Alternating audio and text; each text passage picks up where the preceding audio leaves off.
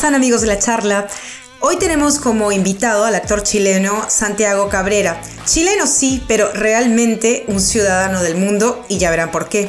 De este lado del planeta lo recordarán en películas como Transformers, The Last Night, series como Empire, la recordada Heroes y como el interés romántico de Reese Witherspoon, eh, Joseph en Big Little Lies. También eh, como Aramis en eh, The Musketeers, la serie de los tres mosqueteros de la BBC, si la llegaron a ver, ya lo identifican. También tuvo eh, un par de capítulos en Dexter, pero la carrera de Santiago Cabrera, desde que se mudó a Los Ángeles, pues viene creciendo nuevamente en esta parte del mundo, en esta parte del continente, ya que él se inicia en eh, Gran Bretaña. Hoy lo tenemos en la charla y vamos a estar hablando de sus inicios, su carrera, sus planes y también de la última película que en estos momentos se encuentra promocionando y se llama Godmother en la plataforma Disney Plus. Con ustedes, Santiago Cabrera.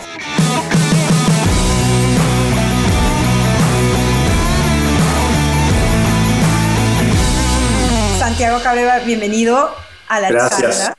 Bueno, empecemos por el principio, antes de eh, hablar de todos los proyectos de los cuales has participado. Eh, lógicamente, yo creo que en Estados Unidos te recuerdan muchísimo más o te ven en Star Trek o en eh, Big Little Lies, pero tú naciste en Venezuela.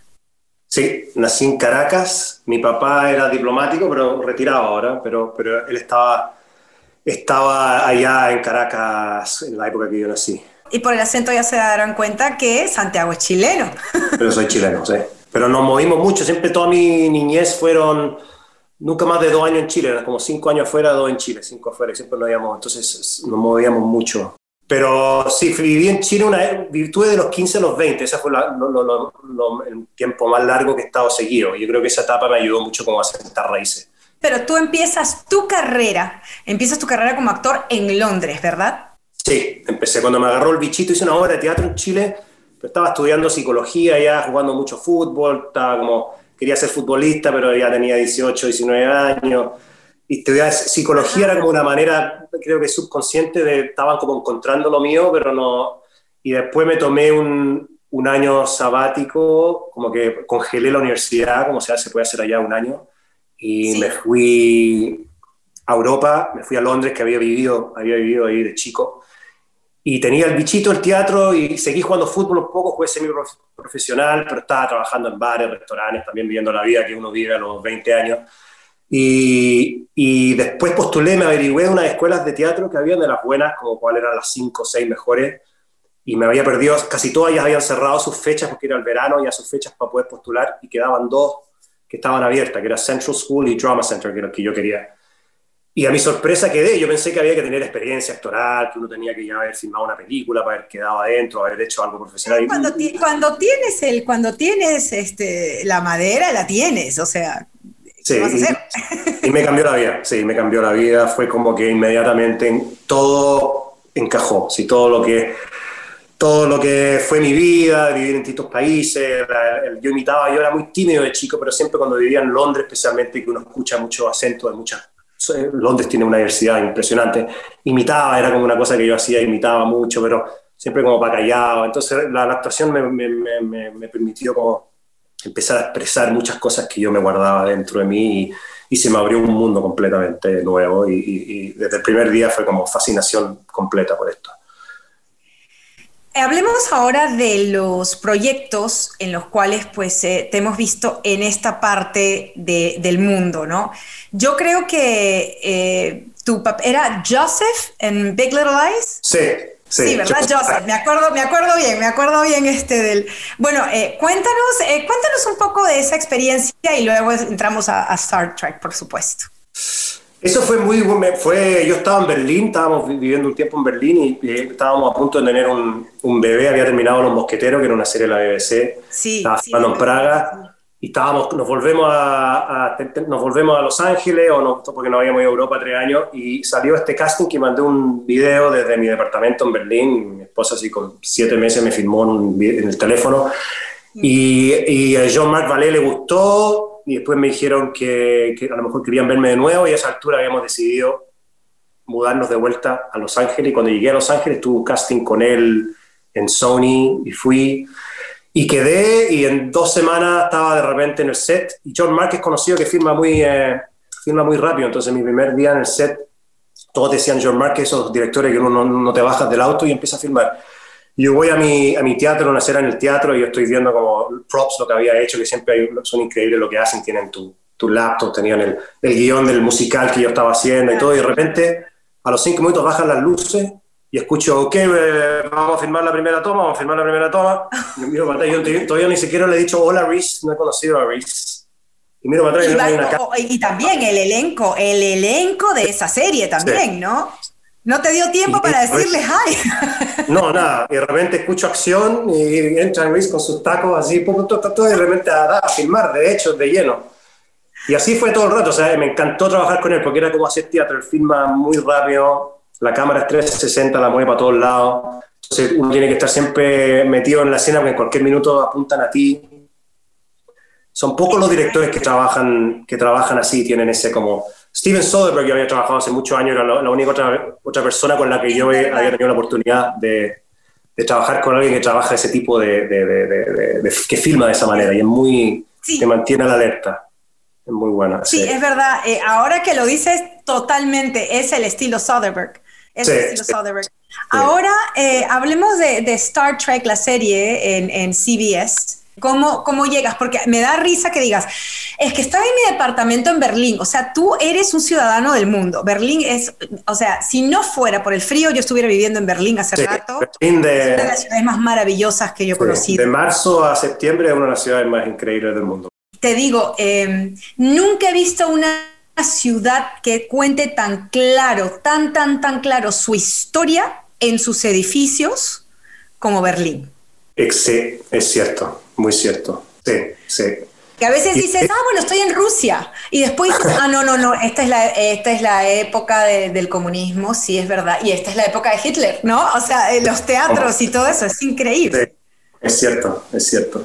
Me encanta eso. Y, y, es muy importante, es una historia muy importante también que te la, por, por razones obvias también que te la remarquen, te, te, demuestra que lo importante que es no olvidarse de lo que pasó ahí también, porque así, para no volver a, para que la historia no se vuelva a repetir, y es muy importante que también que te lo, te lo marquen siempre, que, que, lo que pasó y lo que existió. Hablando de eso, eh, te vi eh, pues creo que como muchos actores en Hollywood y como mucha gente del entretenimiento, eh, muy metido en la campaña para votar, eh, muy metido eh, en que pues la gente de su voto, en que cambiemos pues todas estas cosas que realmente queremos cambiar y no repetir la historia como, como lo acabas de decir, ¿no? Sí.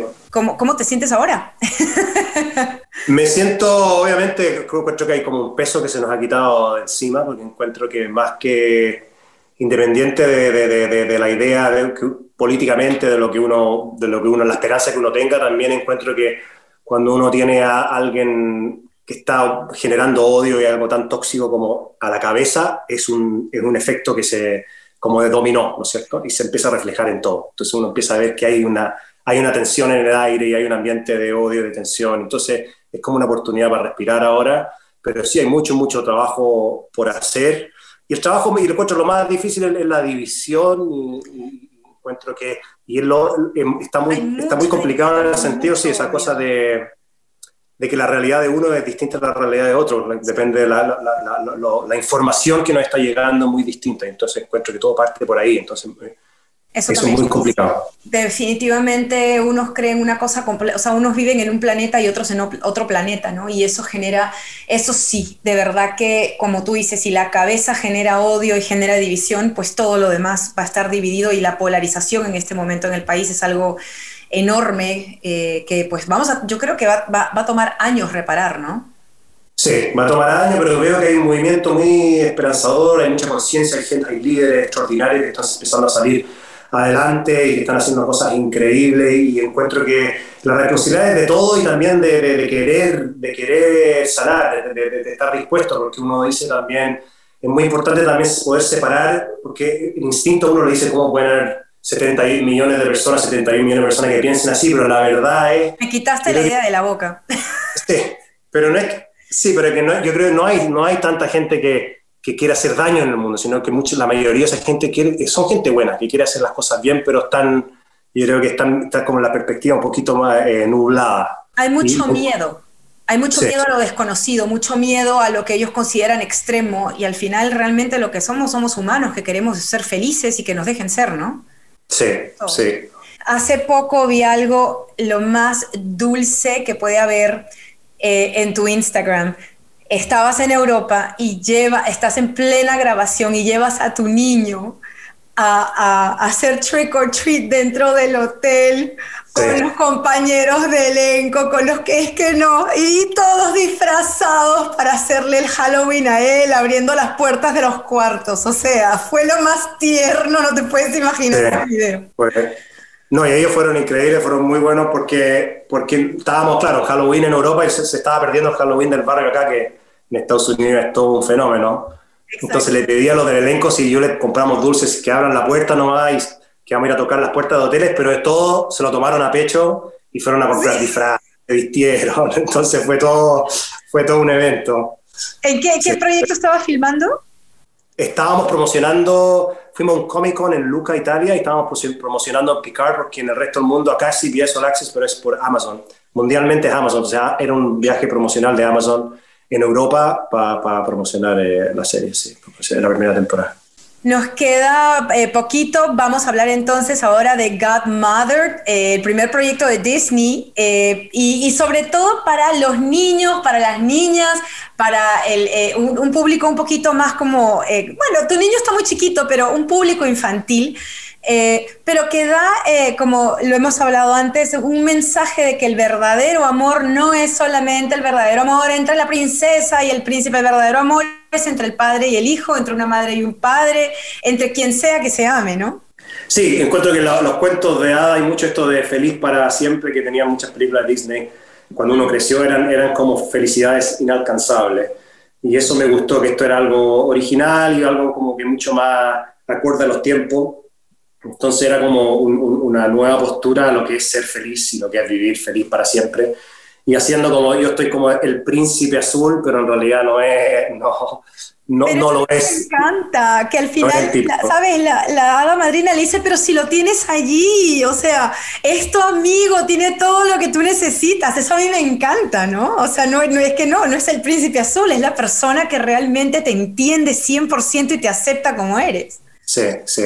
Y era un buen elenco, muy buenas comediantes como Ayla Fisher y Gillian Bell. Y, ¿Cómo fue trabajar al lado de ellas, de Ayla y de Julian?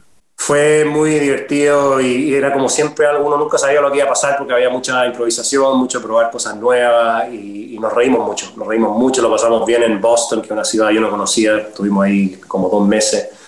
Y, fue una linda, linda experiencia. Y también es bonito como balancear proyectos y hacer cosas así también, pues, ahora que uno tiene hijos, teniendo un niño, como también películas que las puedan ver ellos y, hacer algo distinto y más liviano. Antes de irnos, creo que de Sudamérica hay, hay, muy pocos representantes en Hollywood. Sin embargo, hay, hay, un pequeño grupo, está, está tu compatriota Pedro Pascal en The Mandalorian, está eh, Sebastián Lilio eh, con, bueno, con, con, varias películas que ha hecho. Con varias películas. Exacto. Y Pablo Larraín es un chileno con el que yo trabajo. También Pablo Larraín, exacto. Eh, bueno, cuéntame cómo te llevas con ellos, eh, eh, ¿algún plan o alguna esperanza trabajar juntos en algún momento? Me encantaría, son todos muy talentosos. Bueno, con Pablo trabajé el año pasado, hice una película Emma que se estrenó en, Venecia, en, Toronto, perdón, en, el... No, yo fui a Toronto, pero se estrenó en Venecia, en el Festival de Venecia el año pasado y iba a salir el verano acá, pero obviamente se cerraron los cines y todo. Pero eso fue, fue lindo trabajar con él y siempre... Hasta el próximo año creo que será Emma. Sí.